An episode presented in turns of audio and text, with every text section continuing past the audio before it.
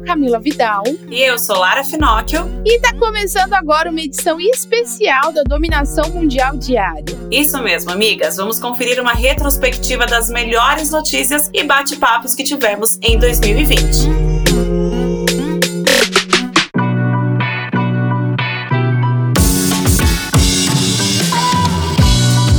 Apresentação do programa é comigo. Hoje vai ter retrospectiva de bate-papo migas. Mas antes, uma participação especial das nossas correspondentes espalhadas pelo mundo. Olá, amiga. Meu nome é Thaís Andrade e eu sou correspondente da Moving aqui na Espanha. Amiga, você que é empreendedora, se liga nessa notícia. O presidente da Espanha, Pedro Sánchez, participou do maior evento tecnológico da Europa, o Web Summit em Lisboa, e lá declarou que ele quer que a Espanha seja até 2030 uma nação empreendedora. É isso mesmo. A ideia é impulsionar o empreendedorismo através de melhorias nos processos de constituição de empresa, simplificação administrativa, vantagens fiscais e até mesmo incentivo ao investimento estrangeiro. Durante o evento, ele convocou convocou empresas inovadoras de todos os portes e setores a empreender na Espanha, pois é um destino seguro, rentável e ambicioso para os futuros projetos. Então, miga, se você sonha em morar fora ou até mesmo empreender em outro país, já pensou na Espanha? 2021 tá batendo na porta e a hora de se planejar é agora. Deixo você hoje com esse questionamento. Um beijo e até a próxima!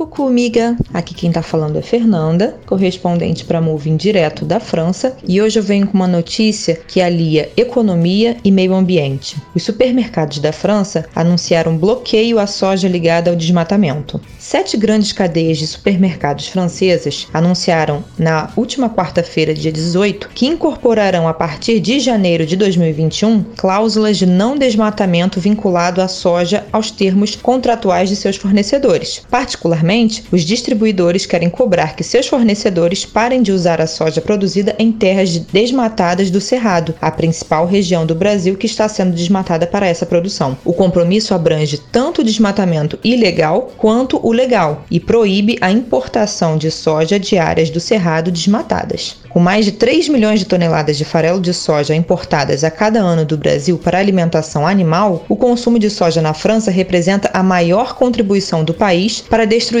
de florestas e ecossistemas em outros países, como o Brasil. Então, depois de ver esses números, a gente já tem uma ideia de como as coisas vão melhorar por aqui, né, amiga? Bom, o diretor de responsabilidade social corporativa do grupo Carrefour declarou: coletivamente temos mais peso para atuar, convocamos todos os atores da cadeia de abastecimento a se unirem a nós para lutarmos juntos contra o desmatamento e a conversão de terras ligadas à cultura da soja. Interessante, não, miga? E eu deixo aqui um questionamento. E nós, individualmente, o que nós podemos fazer em prol dessa causa, em prol do meio ambiente? Que tal? Bisu, bisu e à la prochaine!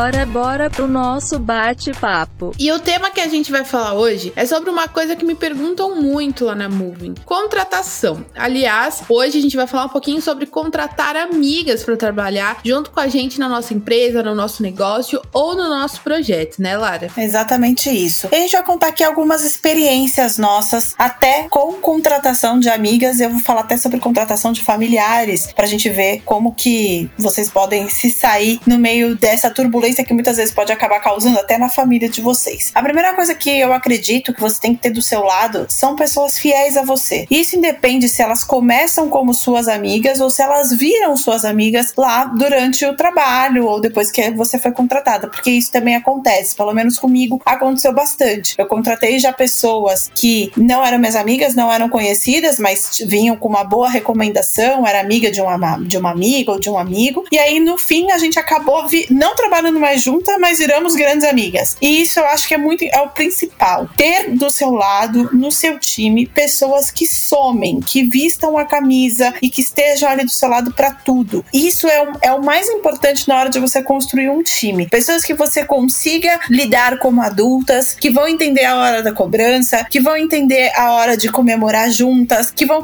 vão entender a, as, os momentos mais difíceis, vão entender o momento que você tá mais estressada, vão entender o momento que você tá mais triste, que você você quer ficar sozinha, precisa de pessoas que compreendam o como você funciona, como é o seu ritmo de trabalho e principalmente que estejam alinhadas com os valores e a visão, a missão da sua empresa. Isso precisa muito. Não adianta nada você ter uma empresa que nem nós, uma, vai a Moving, ser uma empresa totalmente focada no empreendedorismo feminino e aí dentro da Moving tem pessoas que são racistas ou que não sejam, não apoiam a causa das mulheres, a causa do empreendedorismo feminino. Não está de acordo. O, o discurso não bate e aí nessas horas tem conflitos. Então, quanto menos conflito você tiver com a sua equipe, melhor. Isso não significa que você tem que contratar pessoas que pensam como você. Muito pelo contrário. Quanto mais diferente as pessoas pensarem em relação a ter vivências diferentes, opiniões diferentes, é, experiências diferentes, melhor, porque vai deixar a tua empresa ainda mais plural. Mas os valores, a missão, aquilo que acredita, as bandeiras, as batalhas precisam estar alinhadas, né, Cami? Com certeza. E é isso que faz movimentar, né, a, a relação e o fluxo de trabalho. Porque se a pessoa só tá trabalhando com você, é óbvio, gente, óbvio que a gente trabalha por dinheiro, tá? Mas isso é óbvio. Inclusive, os primeiros empregos que a gente tem é por dinheiro. Então, durante muitos anos eu estive em empregos onde eu trabalhava só pelo dinheiro, porque eu não me alinhava com os propósitos da empresa, com os valores dos meus líderes, ou entrava alinhada e ao longo, né, do, do trabalho você vai percebendo que aquilo não te representa.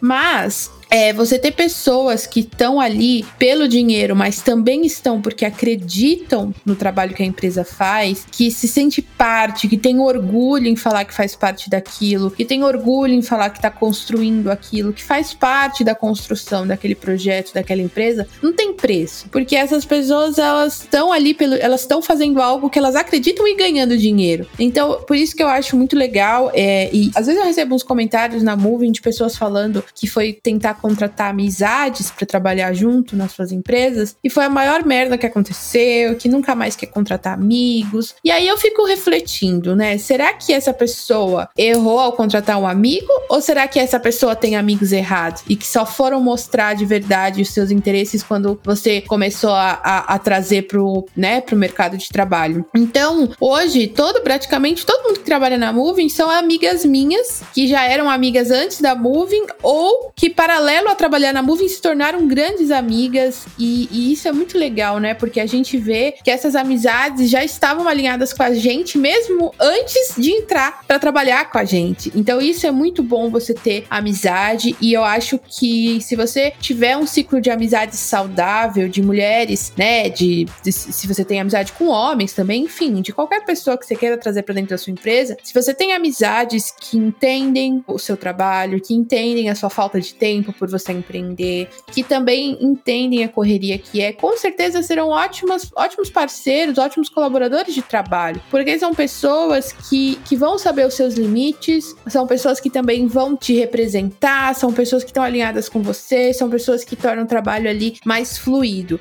porque existe uma linha muito tênue, né, entre você contratar amigos e aí você ficar sem jeito de, sabe, cobrar um amigo. Isso não pode existir. E se você fica sem jeito, é porque claramente você não tem uma relação 100% redonda com essa pessoa. Porque eu acho que, que amizade mesmo, e uma, e, e uma amizade madura, que sabe trabalhar junto, é uma amizade que sabe separar. Olha, a gente é amigo, mas aqui dentro da empresa, não tem problema você me dar um feedback mais forte, ou você pedir pra eu refazer alguma coisa. Por quê? Porque as coisas elas se separam. Então, ter esse discernimento e você também não ter medo de realizar o seu papel como dona da sua empresa quando você contratar um amigo, é o primeiro passo, assim, acho que pra maturidade, né? De trazer um amigo para trabalhar com você. E se isso, e se isso funcionar, você vai ter os dois dos melhores mundos. Você vai ter um amigo trabalhando com você e ao mesmo tempo você vai ter essa sua flexibilidade em tratar esse amigo com maturidade dentro do trabalho. Se precisar amanhã ou depois, tirar ele da empresa, se precisar dar um feedback, se precisar, sabe, fazer qualquer coisa que o fluxo de trabalho acaba, né, levando a gente a fazer, você vai estar tá confortável porque você sabe que aquilo não vai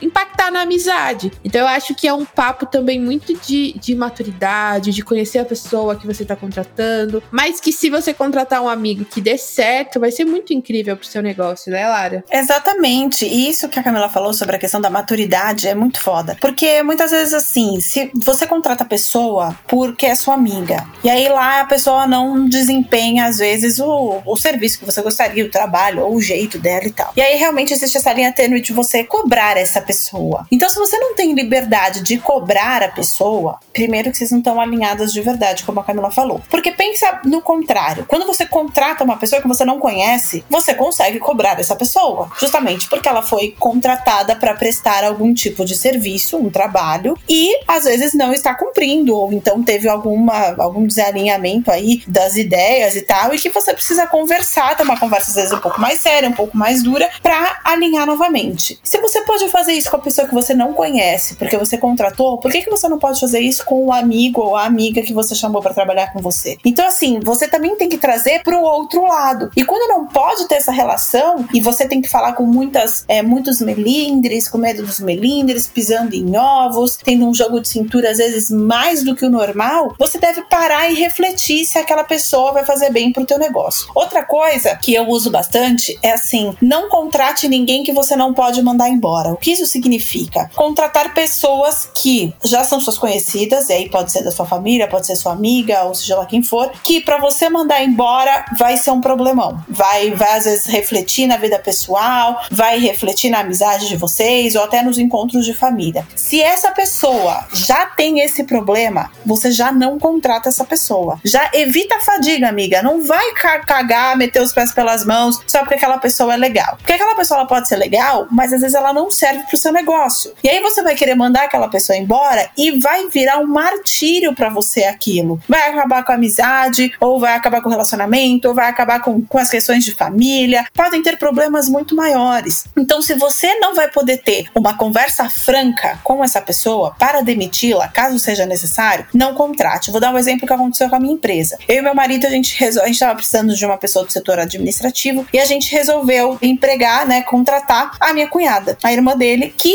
trabalhava nessa área. Só que ela nunca tinha trabalhado no mercado digital. A gente conversou com ela, a gente falou que a gente estava disposto a ensinar tudo que ela precisasse e tal, tal, tal. Como a gente faz com qualquer pessoa que a gente contrata. Não foi feito só porque era minha cunhada. E aí, no desenrolar das coisas, acabou vindo a pandemia, deu todo, deu todo o problema que aconteceu. A gente acabou fechando a empresa. Eu não mandei ninguém embora, mas eu encerrei um negócio e tive outro. Algumas pessoas eu consegui trazer para esse meu outro negócio. Só que outras não cabia pelo perfil mesmo da pessoa. Imagina se eu não tivesse uma relação franca com a minha cunhada. Imagina se eu não tivesse uma conversa adulta. Imagina se a minha cunhada não fosse adulta ou eu não fosse adulta e eu não pudesse terminar a parceria com ela. Cara, ia, ia acabar com a minha família, né? Poderia acabar com o meu casamento, uma porra dessa. Então, assim, foi tudo construído de uma forma adulta. Hoje a gente continua tendo uma relação maravilhosa, continuamos sendo amigas. Ela continua vindo na minha casa, eu continuo indo na casa dela, eu pego a filha dela pra passar final de semana com a gente porque é criança. Sabe assim, não teve nenhum problema, mas porque eram duas pessoas adultas. Em compensação, eu já tive companheira de CLT que na época era. É, tava um cargo acima de mim, foi demitida.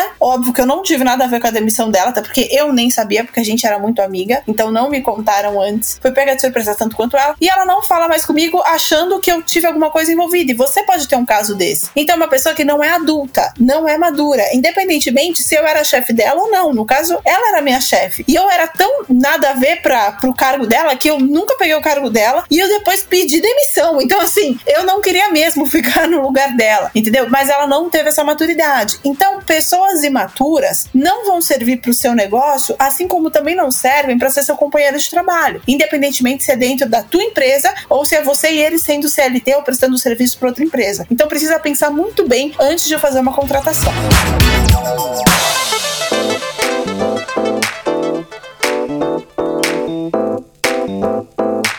Isso que a Lara falou sobre não contratar alguém que você não pode demitir é muito verdade. E isso você consegue detectar na personalidade da pessoa que você está contratando. Então, por isso que eu digo, se você, se você tem medo de contratar amigos, se você não tem confiança, se você não sente esse conforto em poder dar um feedback para a pessoa, talvez nem o problema não seja contratar amigos, talvez o problema seja as pessoas que, que você está colocando no seu ciclo que, tão, que, que não é o tipo de amizade que no, no lá no, no futuro você vai querer ter. Porque a gente precisa cultivar amigos que tenham a mesma visão de mundo que a gente. Porque senão, em algum momento, a gente começa a discordar e aí você vê que, que os rumos, né, eles não, não seguem juntos. Então, isso, isso é muito importante, porque às vezes a pessoa é o seu, é o seu amigo e essa pessoa vai fazer, por ser seu amigo, por ser da sua família, corre um grande risco que se essa pessoa não tiver essa maturidade, começar a fazer jogos emocionais com você. Então, jogo emocional de, ai, mas eu sou sua amiga, né? Ai, mas eu sou, mas poxa, mas a gente é amiga, né? Então, é muito difícil também lidar com, com essas pessoas que, que aí você começa a, a ter medo de demitir ou você começa a ter medo de dar um feedback porque aquela aquela pessoa fica fazendo jogos emocionais de, falar, ai, mas eu gosto tanto de você, ai, mas isso, aquilo. E você fica, poxa, eu não sei que relação que eu tenho aqui. Se é uma relação, uma relação de trabalho, se é uma relação realmente abusiva dentro da minha própria empresa. Então, você tem que cortar o mal pela raiz, você tem que cultivar as amizades que você possa, né? É, que possa olhar para o mesmo lado que você. Porque também, por mais amigos que vocês sejam, no final, eu acho que cada ciclo da nossa vida a gente cultiva novos tipos de amizade conforme a gente vai mudando de ciclo na nossa vida, né, Lara? Isso é uma grande realidade. As amizades mudam, tá? Então, assim. E tá tudo bem. E tá tudo bem, exatamente. E tem as amizades que mudam com a gente, que, é as, que são as melhores, né? As que passa. Por tudo, passa, né? Passa ciclo e, e as duas vão meio que maturando juntas. Né? Exatamente. Né? Eu tenho muitas amigas de escola que nunca seguiram a área da comunicação, jornalismo, nada do que eu faço. Então seguiram caminhos diferentes e não por isso deixamos de ser amigas. A gente, a gente passou por todos os problemas de todas as áreas juntas. E aí elas acabaram virando amigas das minhas novas amigas, digamos assim, que é quem apareceu na minha vida ao longo, que já não era o pessoal da escola, por exemplo. E isso é muito legal, você ter laços fortes. A questão de ter laços fortes vai além do trabalho, viu, miga? Eu acredito muito que a gente tem que pensar em laços como algo muito sólido. Por exemplo, não adianta nada você estar tá se matando de trabalhar e você chega em casa, o seu marido ou sua companheira, seu companheiro, seja lá quem for a pessoa que mora com você, que você escolheu aí pra passar a tua vida, não, não tá na mesma vibe que você. Isso vai afetar o seu relacionamento, isso vai afetar o seu trabalho também. Aqui a gente fala muito do empreendedorismo, só que a gente não pode falar só do empreendedorismo em relação à empresa e a vida dessa empreendedora que acaba muitas vezes sendo afetada pelas coisas externas que vão refletir no interno. Então, quando a gente fala de laços e ter essa relação forte com a sua equipe, não levem só para a equipe dentro do trabalho. Pensa equipe, pensa num todo também. Quem está fora e que vai é, influenciar diretamente no seu negócio, que é o seu companheiro, tua família, teus filhos, os melhores amigos, a, as pessoas que convivem mais com você. Se, você. se elas não estão na mesma vibe, essa relação não vai dar certo. É igual dentro da empresa. Se você contrata uma funcionária, ou que seja amiga ou que não seja amiga, que ela não tá na mesma vibe da empresa, ela não tem como ficar. Ali ela não se encaixa. Ela pode ser muito boa para outras coisas. Isso é algo que você também tem que ver. Até que ponto vale a pena manter aquele tipo de relação dentro e fora do trabalho. Muitas vezes, por exemplo, eu tô numa fase, e vou ser muito sincera para você, amiga. Eu tô numa fase muito assim de tirar da minha vida, ou digamos assim, afastar temporariamente as pessoas que não estão me agregando ou estão me atrapalhando nesse momento. Assim como você que tá me ouvindo, que tá ouvindo a gente, eu também tive muitos problemas com a pandemia. Eu tive pessoas doentes, eu tive pessoas que morreram, eu tive depressão na minha família, eu tive mudança de empresa, eu tive um monte de altos e baixos por conta da pandemia. Só que aí eu comecei a ver que dentre os meus altos e baixos, quando eu contava para algumas pessoas, parecia que as pessoas queriam competir comigo a desgraça. E aquilo me fazia mal. Ou então tinham pessoas que ficavam reclamando de ser CLT, de trabalhar em tal lugar, não sei o que, nananã, enquanto eu tava um turbilhão fazendo reunião de domingo a domingo, tipo, cheguei a ter dias de 30 reuniões no dia. O dia não tem nem 30 horas, mas eu consegui atender 30 pessoas para tentar salvar o meu negócio. E aí eu via pessoas reclamando de terem conseguido manter o emprego CLT, tinha o salário garantido e mesmo assim estavam reclamando. Cara, aquilo tava me fazendo muito mal. Aquilo tava me fazendo muito mal eu cheguei no momento que eu ia ter que demitir alguma pessoa e aquilo tava me cortando o coração. E aí eu ouvi de pessoas próximas de mim, ah, porque o patrão tinha que pagar, eles que se ferrem. Porra, mas ali eu era a patroa. E as pessoas às vezes não, não veem isso. Então essas relações também não são legais para você ter perto de você, principalmente no meio de uma crise como a gente está vivendo. Os laços fortes que a gente está falando aqui, as relações que a gente está falando aqui, também servem para o lado externo. Você precisa se afastar de quem não vai agregar, pelo menos nesse momento. Não significa que a pessoa é má, não significa que você vai deixar de falar com a pessoa, que você vai odiar a pessoa, que você vai brigar com a pessoa. Nada disso. Significa que você vai dar um tempo para sua cabeça respirar e você poder voltar a produzir do jeito que você precisa produzir. Isso é muito, muito verdade. E se você cultiva as, essas amizades que fazem esses comentários, que fazem você falar, caraca, isso é um ambiente muito tóxico, né, pra gente. Porque chega uma hora que a gente começa a entender que, sabe, as pressões que ter um negócio exige, ainda mais quando você tem colaboradores, tem pessoas trabalhando para você, que você não quer, obviamente, reproduzir. Você não quer reproduzir aquele ambiente tóxico do CLT, mas você começa a ver como tem, como tem pessoas que realmente não querem trabalhar. E isso começa a acontecer com você no seu negócio, sabe? Você pagando alguém e essa pessoa, tipo, cagando para você, sabe? Você dando oportunidades e as pessoas não estão nem aí. Aí você começa a falar: caraca, eu não quero reproduzir aquele ambiente tóxico, mas, poxa, eu vou ter que cortar essa pessoa. Mas, poxa, eu vou ter que ser um pouco mais dura, porque é, é inevitável você manter uma situação dessa. Então, eu acho que cultivar esse tipo de, de amizade, de comentário, pode ser muito ruim. Então, isso, e, e eu repito que eu falei hoje o podcast inteiro. Se você acha que é muito difícil contratar um dos seus amigos para trabalhar com você, você talvez esteja cultivando as amizades erradas. Tem um exemplo, por exemplo, quando eu trabalhava CLT, uns quatro anos atrás, eu trabalhei numa empresa durante uns dois anos. Uma das meninas administrativo ficou muito minha amiga e eu nunca esqueço que eu falava para ela,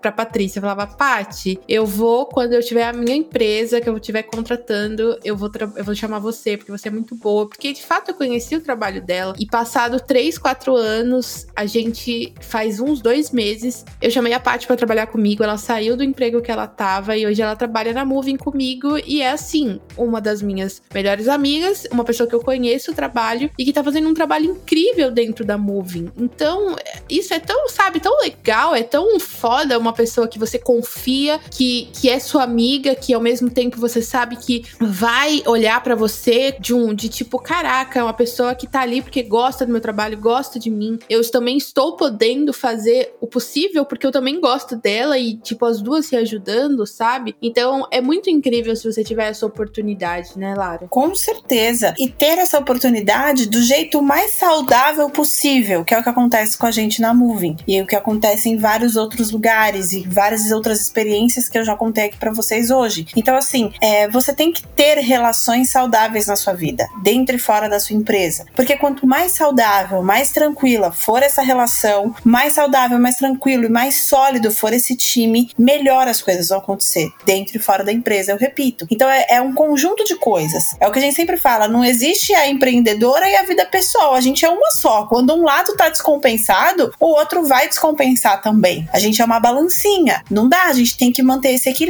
Para manter esse equilíbrio, a gente precisa de um time, um time de pessoas que façam e que resolvam as coisas junto com a gente, para todo mundo crescer. Porque se eu cresço, você cresce. Se a Camila cresce, eu cresço. E assim por diante. Ninguém faz nada sozinho e isso a gente não precisa falar. Você já vê aí milhares e milhares de grandes empresários falando sobre isso. Não dá para fazer nada sozinho. É preciso de um, ter um time, mas um time que seja responsável e que esteja de acordo com seus valores e com as coisas que você acredita. Música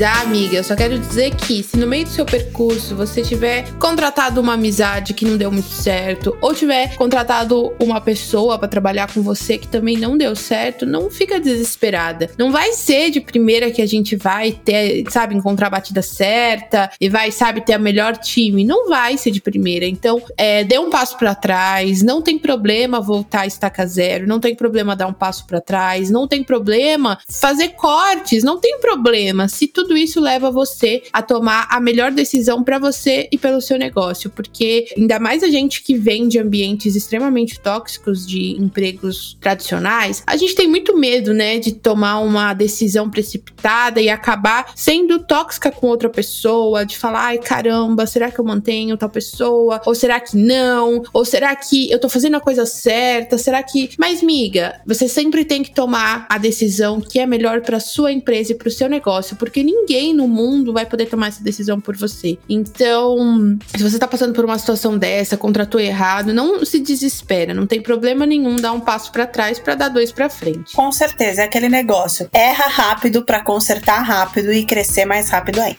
É isso aí.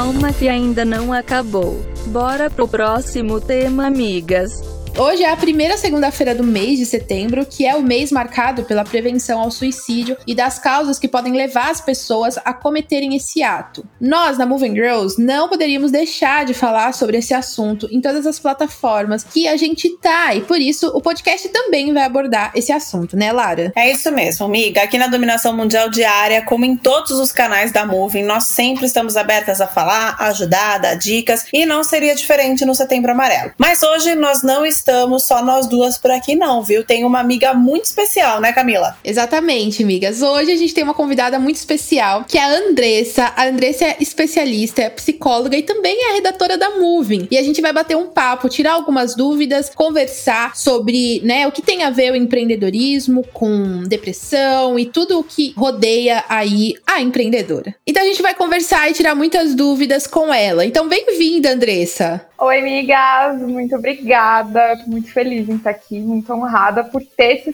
espaço para falar sobre saúde mental. A gente sabe que o alcance da Moving é enorme, ter essa abertura para a gente falar sobre saúde mental para empreendedoras é super necessário. Ai, que incrível! E começando o nosso bate-papo, a gente vai falar um pouco sobre como a empreendedora acha que coisas é, relacionadas à depressão, à saúde mental, não afetam a empreendedora, né, Lara? A gente até estava conversando sobre como as pessoas acham que burnout e algumas síndromes, eles só rodeiam as pessoas que estão no mercado de trabalho e que não empreendem, né? Exatamente. Muita gente acha assim, ah, o, o burnout ou essa questão da ansiedade é só para pessoas que têm um chefe, então, que acabam se sentindo é, pressionadas por uma cobrança, por uma questão de metas, por uma questão de ter alguém, um cargo acima de você, acaba ficando mais nervosa e tem toda essa pressão. Mas eu sou prova viva de que não.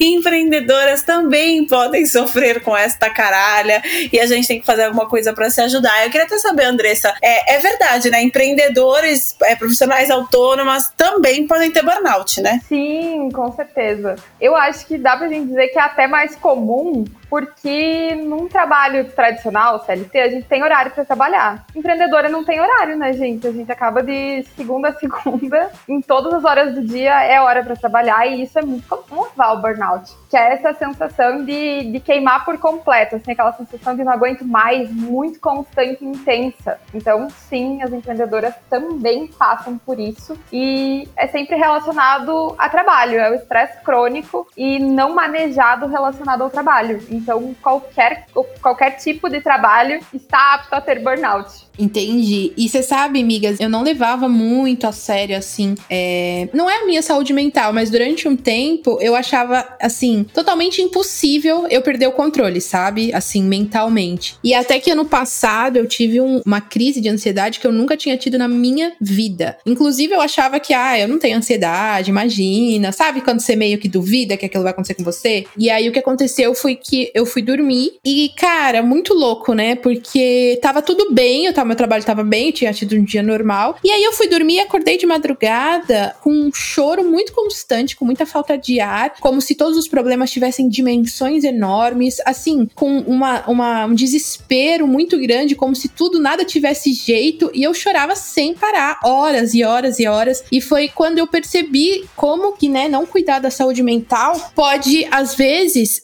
uma crise dessa pode nem dar sinais que a gente não percebe, né? Então, Andressa, quais quais os sinais que a gente pode começar a perceber antes de chegar nesse ponto de, de ter uma crise de ansiedade ou chegar num ponto onde você não reconhece o porquê você tá tendo, né, essa, essa crise? Então, eu acho que tem muito a ver com quando a gente percebe que tá afetando de forma significativa o nosso dia a dia que nem nesse, nessa situação, é uma situação que afetou significativamente o seu dia a dia, que ficou inviável não ver, né? Mas a gente tá mais atenta durante o dia a dia para alterações no sono, na alimentação e, e, essa sensação, por exemplo, do burnout, de não aguento mais, a ansiedade de estar sempre às vezes muito agitada, com foco no futuro, que a gente, no fundo, acha que é normal, que todo mundo se sente assim, e até certo ponto, sim. A ansiedade é uma coisa que todo mundo sente, é uma reação normal, uma emoção normal do nosso corpo, mas que em níveis muito alterados ela vai acabar atrapalhando a gente, porque até um certo ponto ela coloca a gente em movimento e dali para frente ela tende a paralisar, a travar. Então, é geralmente quando tem essas alterações muito significativas no nosso dia a dia, de afastamento às vezes de amigos também, de família,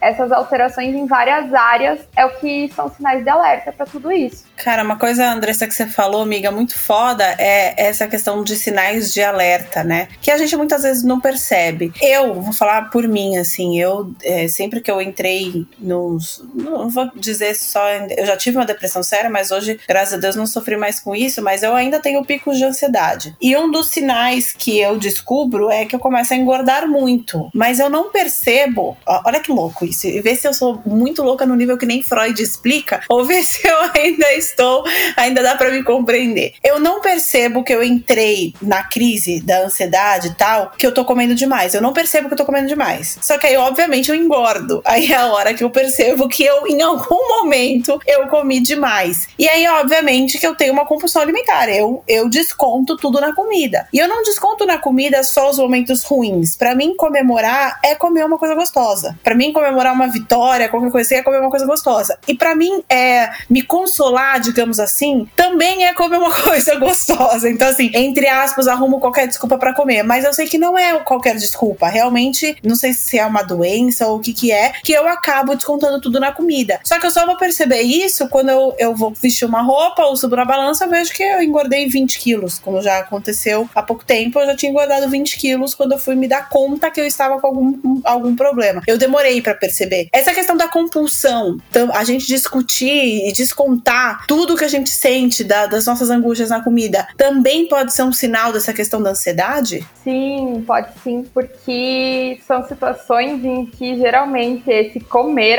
dá a sensação de alívio da ansiedade, a gente se sente mais tranquila. E é uma reação, assim, bem primitiva do nosso organismo. Ele entende que se você tá tendo tempo para comer, você não tá em risco. Você não tá fugindo de um, de um perigo, de um animal. Então ele tranquiliza o teu corpo. Então, Caraca. funciona. e é por isso que a gente faz tanto. Mas que vai muito no caminho da gente perceber esses sinais que nem você começou a identificar eles em você e buscar outras estratégias de alívio de ansiedade que funcionem também. Como as técnicas de respiração, elas costumam ser muito úteis. A gente ter atividade física incluída no dia a dia. Tem algumas outras coisas, assim, que cada um vai adaptar suas estratégias para estratégias mais saudáveis no dia a dia. Cara, muito foda isso. Você já, já se sentiu assim, Camila? De repente ter que descontar tudo em alguma coisa, não necessariamente a comida, mas em algum excesso por conta da ansiedade do trabalho? Já, eu desconto muito em comida. Eu sou uma pessoa extremamente, às vezes, nervosa, às vezes eu fico meio agressiva, assim, sabe? É, e não agressiva, eu digo assim, meio sem paciência demais, sabe? Então eu sinto que existem alguns excessos que não são normais. Eu tô bem a semana inteira e tem um dia que eu fico extremamente descontrolada e, e irritada com qualquer qualquer coisa, se falar um ar diferente, eu já fico, ai, vai tomar no cu. Então, porque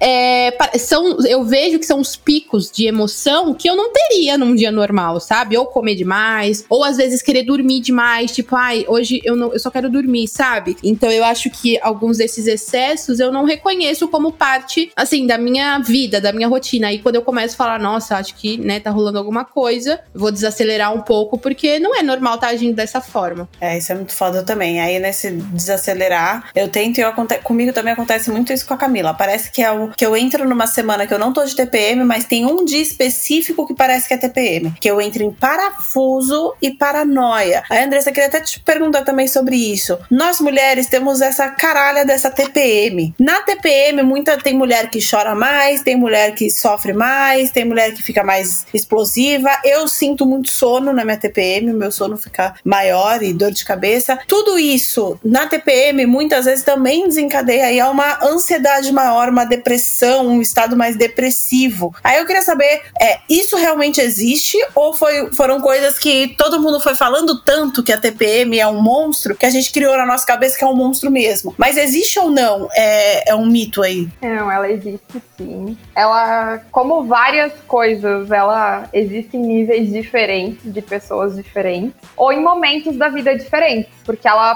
pode ser às vezes intensificada com alguns outros fatores de estresse já presentes no nosso dia a dia. E esse momento da TPM, ela tende a deixar a gente mais sensível, sensível para qualquer forma. Então assim, qualquer coisinha me irrita, qualquer coisinha eu choro, eu fico triste, entende? Por essa sensibilidade, qualquer coisa desencadeia uma reação às vezes mais intensa. Nossa, caramba, né? Como que, né, realmente o nosso corpo, ele dá sinais, né? Não, definitivamente não é fácil ser mulher, né? Puta que pariu. Já, nada é fácil. Ainda por cima tem a TPM aí, que é um período que biologicamente você vai ficar pior, tá? Tá tranquilo. É. E eu acho que a responsabilidade também, como empreendedora, às vezes é, é uma coisa que me desencadeia muito, assim, o descontrole. É o excesso de responsabilidade, o excesso de coisas que você tem nas costas e o quanto que você carrega né, a responsabilidade de um negócio, de uma equipe, porque você tem responsabilidades, então você tem responsabilidade de pagar contas, de pagar equipe, de ter um negócio, de, de são tantas coisas nas suas costas que chega uma hora que você fala, meu Deus, eu não aguento mais. Só que esse não aguento mais, ele rola um dia, né? Tipo, é um dia que você fala, meu Deus, eu não aguento mais. E aí no dia seguinte você já tá normal. Então, só que tem esse peso, né, de carregar a responsabilidade de ter um negócio, é, eu acho que também é o que mais faz as empreendedoras terem a sua saúde mental sacrificada, entrarem num, num loop de ansiedade, de não conseguir dormir, de, de se sentir triste, desmotivada, né?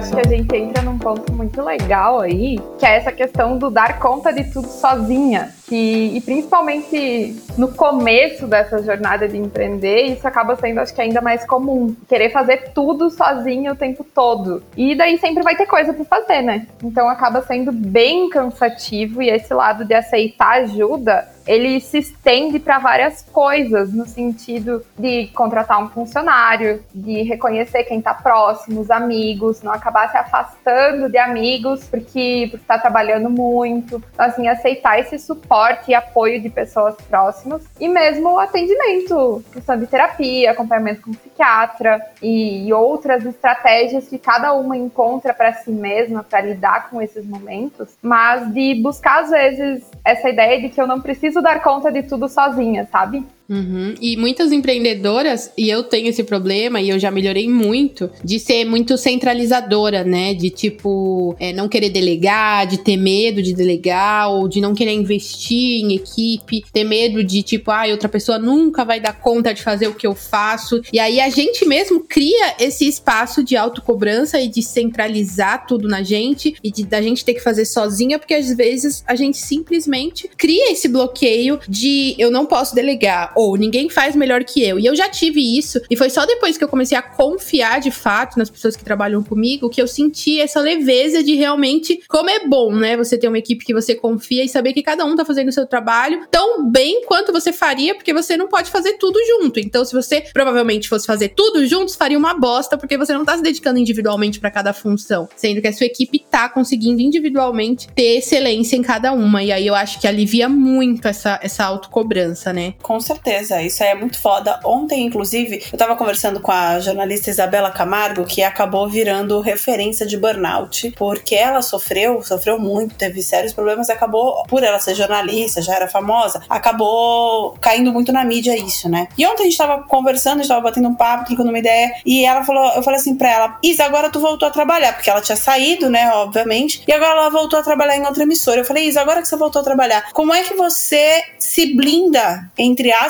se tem como blindar, para não sofrer de novo o que você sofreu? E nós empreendedores, é isso que a gente tá falando, pra gente não sofrer isso é muito difícil, porque a gente não tem é, uma regra que nos pare, teoricamente, né? A gente não tem um horário para cumprir, a gente vai embora, a gente não tem um celular que você desliga e acabam os problemas quando você sai do trabalho, a gente não tem isso. Uma das coisas que ela me falou foi assim, Lara, eu parei de querer competir com o meu corpo, que é isso que a gente tá falando aqui, e eu organizei melhor o meu dia. Se um dia eu tenho um dia um pouco mais exaustivo de trabalho, que todo mundo vai ter, é normal, no outro eu ah, desacelero e coloco uns horários de folga. Andressa, se reorganizar, reorganizar a rotina é válido, ajuda em, em acabar um pouco ou diminuir um pouco a questão da ansiedade, desse estado depressivo e até evitando um burnout, então organizar melhor os horários? Com toda certeza qualquer organização ela já vai ser útil para diminuir a ansiedade, porque a ansiedade é diretamente relacionada a risco. E quando a gente não sabe como vai funcionar meu dia, o que, que eu vou fazer depois, com quem eu vou encontrar, tudo isso acaba às vezes sendo microfatores de ansiedade durante o dia que vão se acumulando, naquela sensação de eu não sei o que fazer.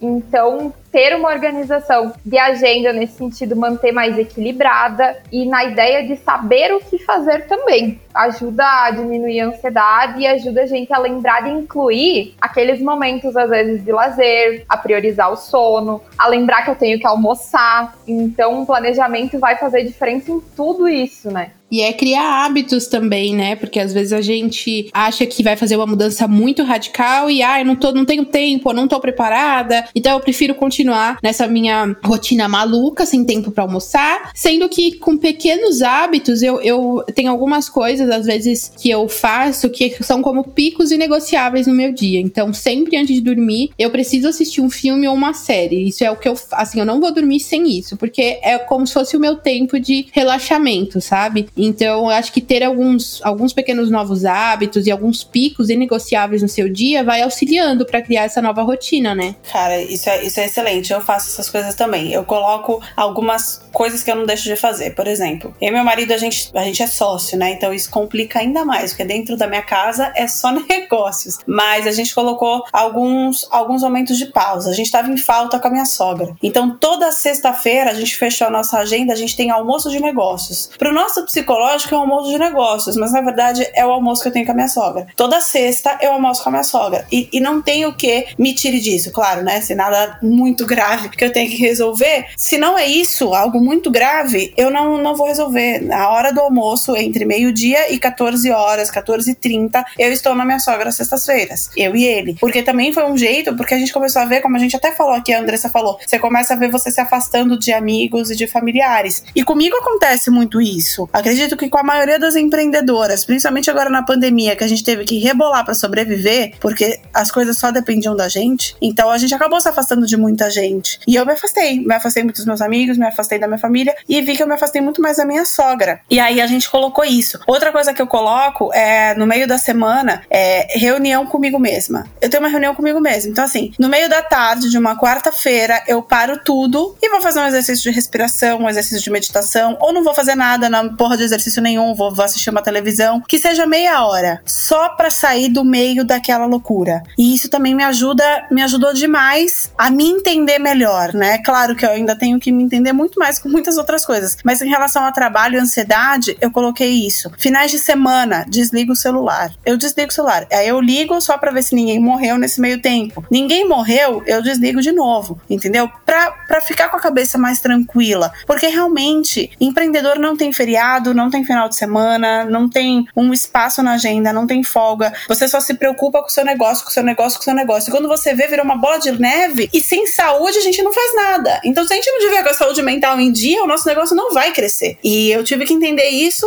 passando por problemas e vendo meu negócio não crescer e descobrindo que o problema do meu negócio era eu. Era eu que não queria parar e achava que ninguém podia parar. E isso era muito errado. Então, realmente, essa organização, isso que a Camila faz, isso que eu faço, você aí que tá ouvindo a gente, amiga, também pode começar a fazer se você tá passando por esse problema. E eu acredito que o principal também é se tá chegando num estágio muito grave, é pedir ajuda. Pede ajuda, vai falar com um profissional. Se você não tem um profissional da sua confiança ainda, vai pra internet, vai com seus amigos, conversa com seus amigos mais próximos, com a sua família, porque são pessoas que podem ajudar. Aí eu acredito até perguntar pra Andressa a questão de conversar com as pessoas. É um excelente remédio para esse essas doenças, ansiedade, depressão, burnout, não virarem uma escala muito grande? Sim, porque uma das tendências da depressão e do burnout é o isolamento. A gente tende a se afastar de pessoas próximas. E é um processo que acaba cada vez mais se intensificando. Ah, eu já não falei com ele faz uma semana, então agora já faz muito tempo, agora também não vou chamar. Então, às vezes, isso acaba virando uma bola de neve muito grande. E pra gente não deixar isso acontecer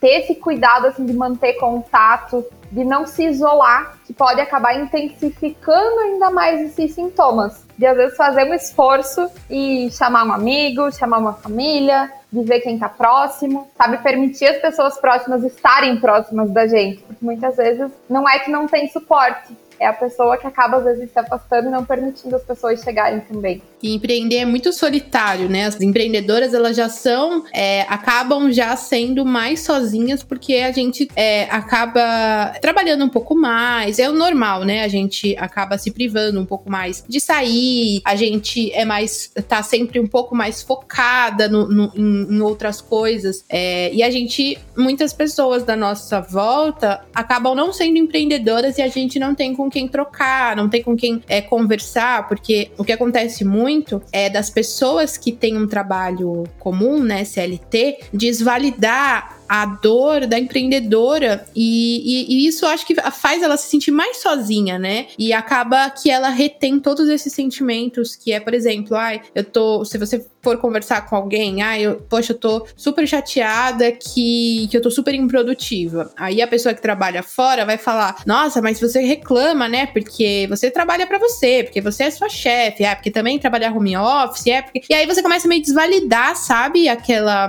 aquela dor da empreendedora e a empreendedora empreendedora começa a guardar para ela esses sentimentos. Então, eu acho que essa solidão da empreendedora de não poder conversar, não ter, quem conver não ter com quem conversar porque as pessoas não entendem, né? É, eu acho que também é um grande motivo para elas reterem esses sentimentos e acabar trazendo isso e, e depois implodindo, né? Exatamente. E aí vai chegar num momento que não vai ser mais confortável, já não vai ser legal. Você vai se afastar sim cada vez mais das pessoas e isso vai ser extremamente extremamente ruim, prejudicial para o seu negócio e para sua saúde, que é o principal, né? E que nesse sentido, eu acho que óbvio que eu puxo pro meu lado, né? Mas que buscar terapia é uma ótima opção, porque é uma pessoa que vai estar ali para te ouvir, para te ajudar a criar estratégias sem julgamentos e para ajudar você mesma a se entender, a se encontrar nessas atividades, às vezes a buscar um planejamento mais adequado, a lembrar de ter compromissos com você mesma também, não só com os outros. Esses momentos de autocuidado, de olhar para si, terapia pode ser uma forma de encontrar esses momentos no dia a dia também e de aprender novas estratégias para lidar com o que está difícil. Com certeza.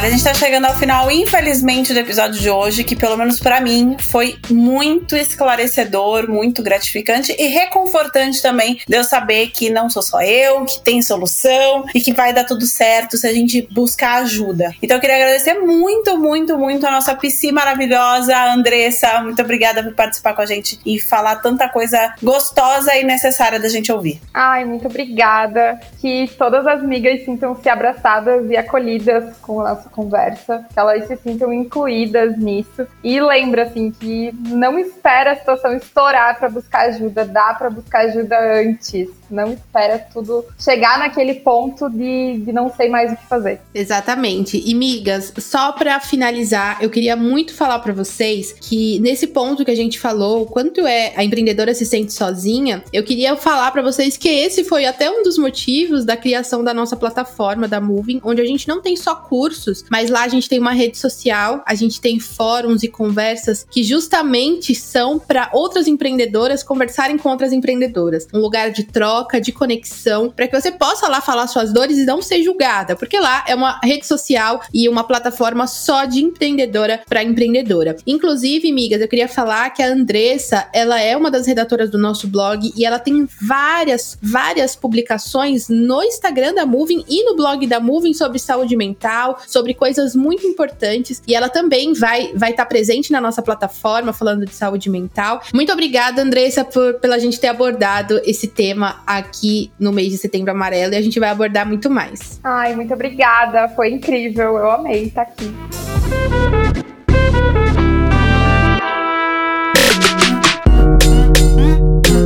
Isso aí, migas. Esse foi um episódio de retrospectiva da Moving Girls apresentado por essa voz maravilhosa que vos fala. Espero que esse programa faça você se sentir preparada para dominar o mundo. Até o próximo episódio. Esse podcast é uma parceria de dominação mundial entre a Moving Girls e a BZT.